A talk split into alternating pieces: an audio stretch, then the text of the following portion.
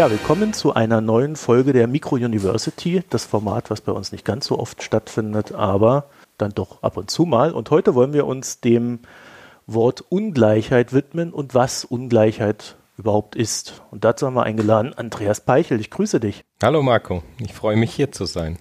Andreas, du arbeitest beim IFO-Institut. Was machst du denn da? Ich leite am IFO-Institut das Zentrum für Makroökonomik und Befragung. In der täglichen Arbeit äh, beschäftige ich mich viel mit ähm, sowohl wirtschaftswissenschaftlicher Forschung und als auch Politikberatung. Ähm, meine Abteilung macht den IFO Geschäftsklimaindex. Wir machen Konjunkturprognosen für die äh, Bundesregierung. Aber ähm, meine hauptsächliche Forschungsarbeit liegt im Bereich äh, Ungleichheit und Umverteilung. Vielleicht fangen wir mal mit, mit der einfachsten Frage an. Was ist Ungleichheit? Das ist schon mal eine, eine, schwierige Frage. Also die, die einfache Antwort ist natürlich in der Tat sehr einfach. Ungleichheit ist ein Begriff dafür, dass äh, irgendetwas nicht gleich ist. Ähm, wenn wir uns aber jetzt so die Diskussion über Ungleichheit anschauen, gehen viele Sachen durcheinander. In der Regel schaut man sich Ungleichheit von Einkommen an und man analysiert dann, inwieweit die Einkommen in einem Land oder auf der Welt oder in einem Haushalt mehr oder weniger gleich oder eben ungleich verteilt sind.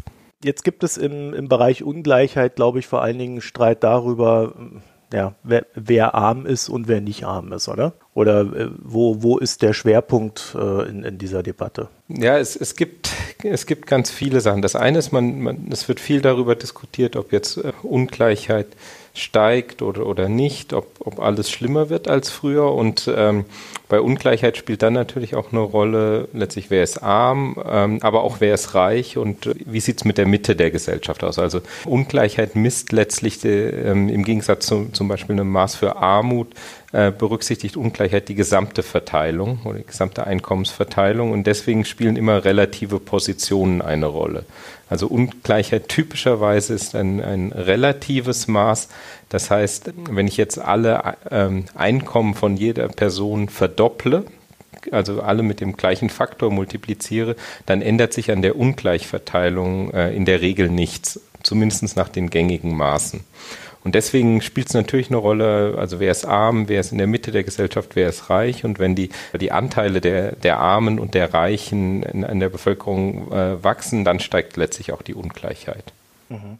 Aber äh, Ungleichheit an sich, ist das erstmal eine Aussage darüber, ob das gut oder schlecht ist? Ähm, nee, das kann man so, so direkt nicht sagen. Also mehr Armut ist sicherlich schlecht, aber mehr Ungleichheit ist per se nicht schlecht. Also äh, Menschen sind ja zunächst mal Ungleichheit und, äh, ungleich und in, ähm, in vielerlei Hinsicht ist das ja gut. Also es ist ja gut, dass Männer und Frauen unterschiedlich sind, dass auch wir beide unterschiedlich sind und so weiter. Und es wird dann zu einem Problem, wenn es sehr große Unterschiede in, in Einkommen gibt und diese Einkommensunterschiede sich dann auch in, in anderer Form in Unterschiede äh, niederschlagen. Das ist zum Beispiel, wenn man sich jetzt die, die USA anschaut, wenn man sieht, dass sehr reiche äh, Personen dort jetzt auch auf einmal Präsident sind und äh, Gesetze machen, die zu ihrem eigenen Vorteil sind und nicht zum Vorteil der, der gesamten Gesellschaft, dann ist das eine Gefahr für die Demokratie und dann wird Ungleichheit zu einem Problem. Ähm, so äh, völlige Gleichheit wiederum ist auch nicht gut. Das hat man letztlich am, am Scheitern des, des real existierenden Sozialismus gesehen. Ähm, wenn alle am Ende das Gleiche bekommen, egal wie, wie viel oder wie wenig sie sich anstrengen, ähm, dann ist das auch nicht gut. Das funktioniert auch nicht. Und man muss so ein, ein, ein gesundes Mittelmaß finden zwischen Gleichheit und, und Ungleichheit letztlich. Okay, das heißt, ähm, ihr leitet dann so her, okay, also 10% Mega-Reiche, äh, 20% Reiche oder wie muss ich mir da so eine ideale Verteilung dann vorstellen? Ja, das, das ist schwierig. Also es gibt nicht die ideale Verteilung, insbesondere nicht jetzt äh, der Einkommen per se, weil was letztlich entscheidend ist, ist, ähm, wie sind, äh, wie sind die Möglichkeiten oder wie, wie sind die Chancen, durch eigene Anstrengung etwas zu erreichen. Und im Englischen heißt das Equality of Opportunity, auf, Deutsch Chancengleichheit oder Chancengerechtigkeit. Und das ist, glaube ich, das, das Entscheidende, dass, dass es diese Chancengerechtigkeit gibt. Das ist das, was man auch so oft unter dem, dem amerikanischen Traum versteht, äh, letztlich wie groß ist die Chance, durch eigene Anstrengung vom Tellerwäscher zum Millionär zu werden. Und ähm, das ist äh, die spannende Frage. Wenn die Chance eben sehr groß ist, wenn man es wirklich durch eigene Anstrengung schaffen kann, ähm, dann äh, können auch die Einkommen viel ungleicher verteilt sein am Ende, weil wenn jeder äh, der Meinung ist, okay, es ist letztlich äh, jedem selbst überlassen ist durch eigene Anstrengung, dass, ich, dass man viel verdient, dann ist es ja okay, weil dann könnte es jeder selbst auch schaffen. Wenn es aber so ist, dass, die, dass jemand viel verdient, weil er ein weißer Mann ist, äh, im Gegensatz zu einer schwarzen Frau oder äh, weil er aus einem bestimmten Elternhaus kommt und äh, bestimmte Vorteile hat oder aus bestimmten sozialen Zirkeln und äh, über irgendwelche Netzwerke geht und man eben das Gefühl hat, dass es egal ist, wie stark man sich anstrengt, man schafft es sowieso nicht äh, nach oben zu kommen, weil es eben andere Dinge sind, die wichtig sind, dann, dann wird das Ganze zu einem Problem. Also sozusagen eine, die, das gleiche Ausmaß an, an Ungleichheit in Einkommen kann ganz unterschiedliche Wirkungen haben, je nachdem, was die Ursachen dieser Ungleichheit sind. Letztes Jahr gab es eine OECD-Studie, äh, die hat gesagt, in Deutschland liegt der IGE, intergenerationale Einkommensgerechtigkeit, bei 55,1 Prozent. Und das würde wiederum bedeuten, dass es sechs Generationen dauert, um von einem geringen Einkommen zu einem durchschnittlichen Einkommen zu kommen. Also äh, in meinem persönlichen Empfinden würde ich ja dann eher sagen, hm, okay, das ist jetzt nicht sehr durchlässig, das System. Genau, also diese IGE heißt intergenerationale Einkommenselastizität. Ja. Ähm, das ist ein Maß für die Korrelation der eigenen Einkommen mit den Einkommen der Eltern. Also und äh, ein Wert von 55 bedeutet eben, äh, dass äh, die eigenen Einkommen zu ungefähr 55 Prozent von den Einkommen der Eltern schon vorbestimmt sind. Und das ist in der Tat ein, ein recht hoher Wert dieses Maßes. Ähm, das ist so, äh, das wäre, diese, dieser Wert wäre am oberen Ende von äh, entwickelten Ländern und so ungefähr auf Höhe von Entwicklungsländern, wo es eben eine sehr starke Abhängigkeit äh, der Einkommen äh, von den der Eltern gibt oder letztlich da, von der Herkunft.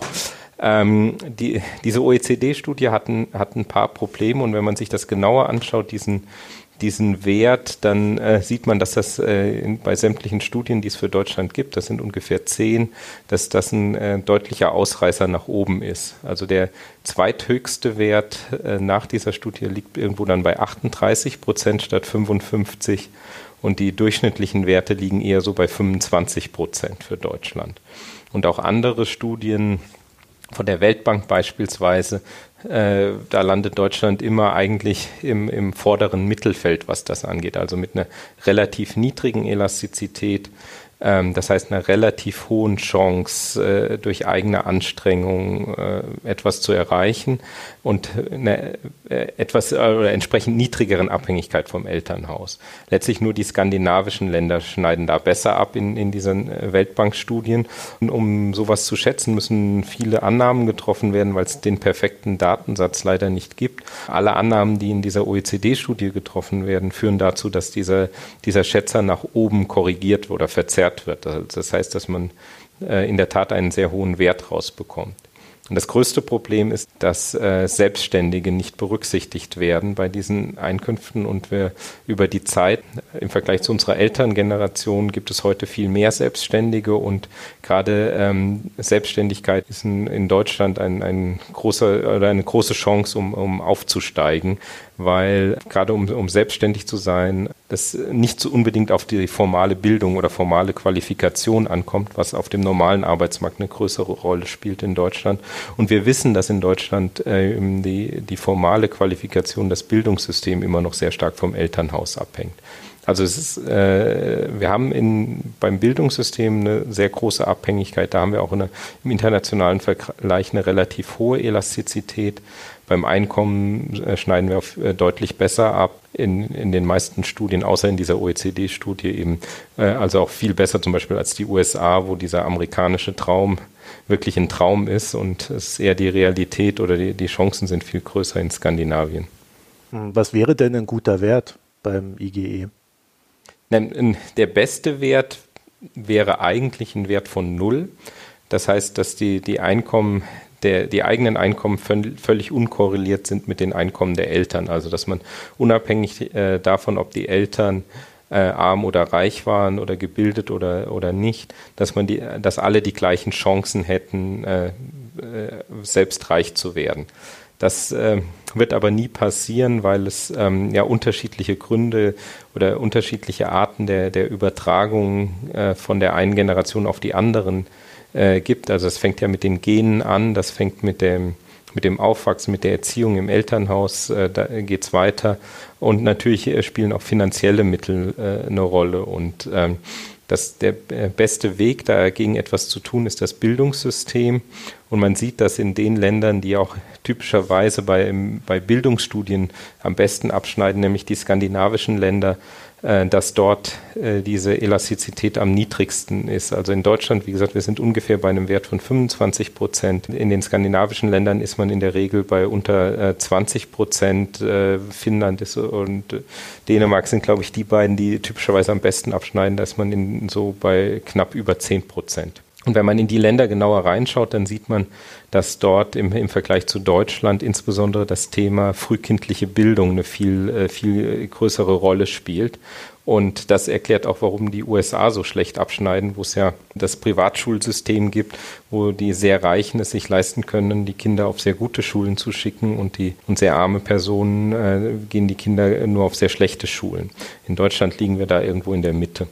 Ja, ist es nicht tatsächlich so, dass das auch so ein kapitalistischer Widerspruch ist, weil das Schulsystem müsste ja dann explizit ein staatliches sein, innerhalb dem dann jeder wiederum die gleiche Förderung garantiert bekommt? Genau, es müsste noch nicht mal die, die gleiche Förderung sein, es müsste sogar äh, eine ungleiche Förderung sein, nämlich dass die äh, Kinder, die aus, ja, ich sag mal, benachteiligten äh, Gruppen kommen, dass die sogar besser gefördert werden. Das sieht man eben, dass wenn man sich, sich das in, in, Skandinavien anschaut, gerade beim Thema frühkindliche Bildung, dann äh, gibt es äh, schon bei, bei dreijährigen Kindern gibt es äh, in, in Deutschland und auch in anderen Ländern schon sehr große Unterschiede, was die Fähigkeiten, was den Wortschatz angeht und so weiter. Und wenn man es eben schafft, dass man diese Kinder schon bei, als unter Dreijährige entsprechend äh, mitnimmt und entsprechend fördert, die, die diese Förderung von zu Hause nicht bekommen, dann äh, zeigt sich, dass am Ende die Ergebnisse viel, viel besser sind und letztlich die, die Chancen viel gleicher verteilt sind. Und in der Tat ist das so, dass es äh, ja, letztlich nicht in einem, in einem kapitalistischen System funktioniert, sondern dass wenn man, wenn man die gleichen Chancen haben will, dann äh, sollte eben Bildung staatlich äh, bereitgestellt werden und äh, ja, für alle, die die Möglichkeiten haben, da äh, auf, auf die besten Schulen zu gehen. Das kann ich mir jetzt im Kalender ankreuzen, dass jemand vom IFO-Institut das gesagt hat. Naja, ich, ich, ich, glaube, wenn man, wenn man meinen Kollegen Ludger Wössmann fragen würde, der würde da auch nichts anderes sehen. Also wir, wir wollen ja jetzt nicht den, hier den kompletten Sozialismus einführen.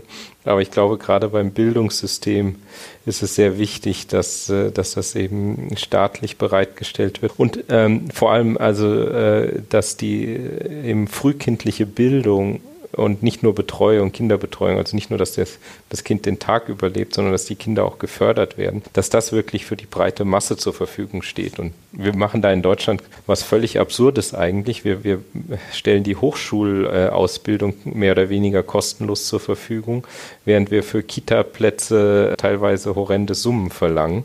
Dann ist ja klar, dass sozusagen äh, bis zum äh, Eintritt ins Studium, äh, bis man so weit ist, wenn man sich das anschaut, 70 Prozent der Akademikerkinder gehen auf die Uni und ich glaube nur 20 Prozent der Nicht-Akademikerkinder. Und das äh, dann ist, äh, wenn man dann die Hochschulbildung kostenlos zur Verfügung stellt, dann ist es klar, dass das letztlich nur, nur Akademikerkindern äh, zugutekommt, die am Ende dann auch noch als, als Anwalt oder Arzt sehr gut verdienen und das wird aus allgemeinen Steuermitteln finanziert. Also das ist wirklich eine recht absurde ähm, Umverteilung, die wir in unserem Bildungssystem haben. Nämlich von den eher benachteiligten Gruppen zu den eher privilegierten Gruppen.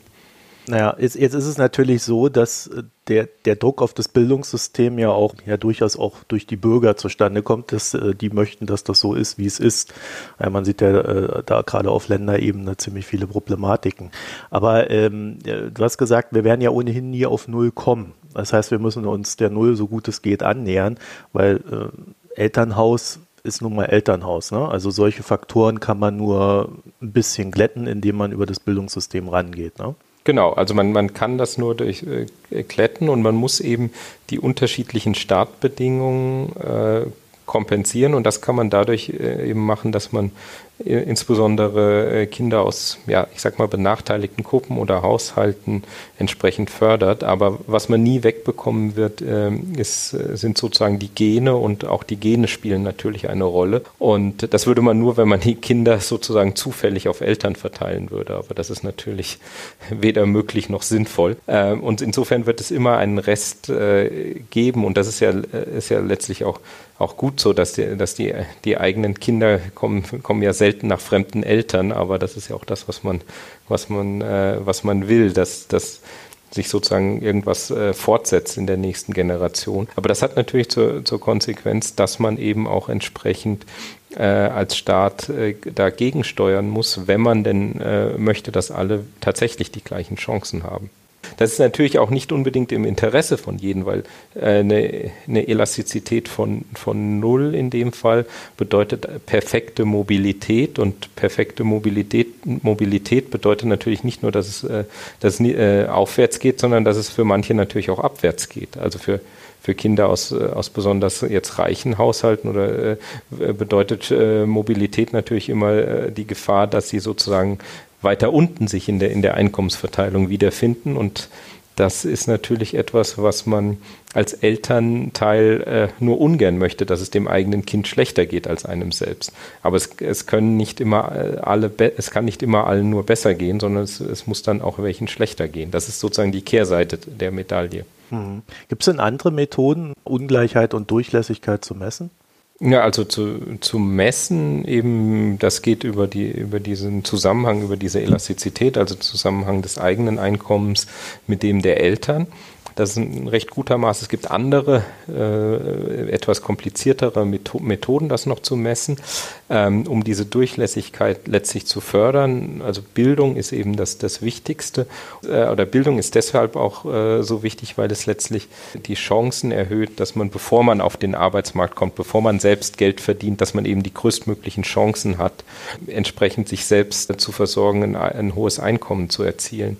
Was dann natürlich noch wichtig ist, äh, ist, dass man äh, auf dem Arbeitsmarkt ähm, oder insgesamt auf Märkten faire Bedingungen schafft. Also dass es nicht so ist, dass es in irgendeiner Form ja, äh, Vetternwirtschaft oder, oder irgendwelche ich, äh, abstrakt ausgedrückt Wettbewerbsbeschränkungen gibt. Also wenn, wenn es sehr schwierig ist, in, in äh, gewisse Jobs reinzubekommen, wenn alle gut bezahlten Jobs äh, nur über irgendwelche Netzwerke vergeben werden, in die man nicht reinkommt, wenn die Eltern nicht in dem Netzwerk waren, dann ist das natürlich auch dann äh, bringt es nichts, wenn man die beste Bildung hat. Aber das wird eigentlich nicht passieren auf, äh, in, in, der Marktwirtschaft, weil letztlich äh, da sich doch die, äh, ja, die, die Besten durchsetzen. Aber man muss eben die, die Bedingungen für fairen Wettbewerb sicherstellen. Und das ist sicherlich auch eine Aufgabe des Staates.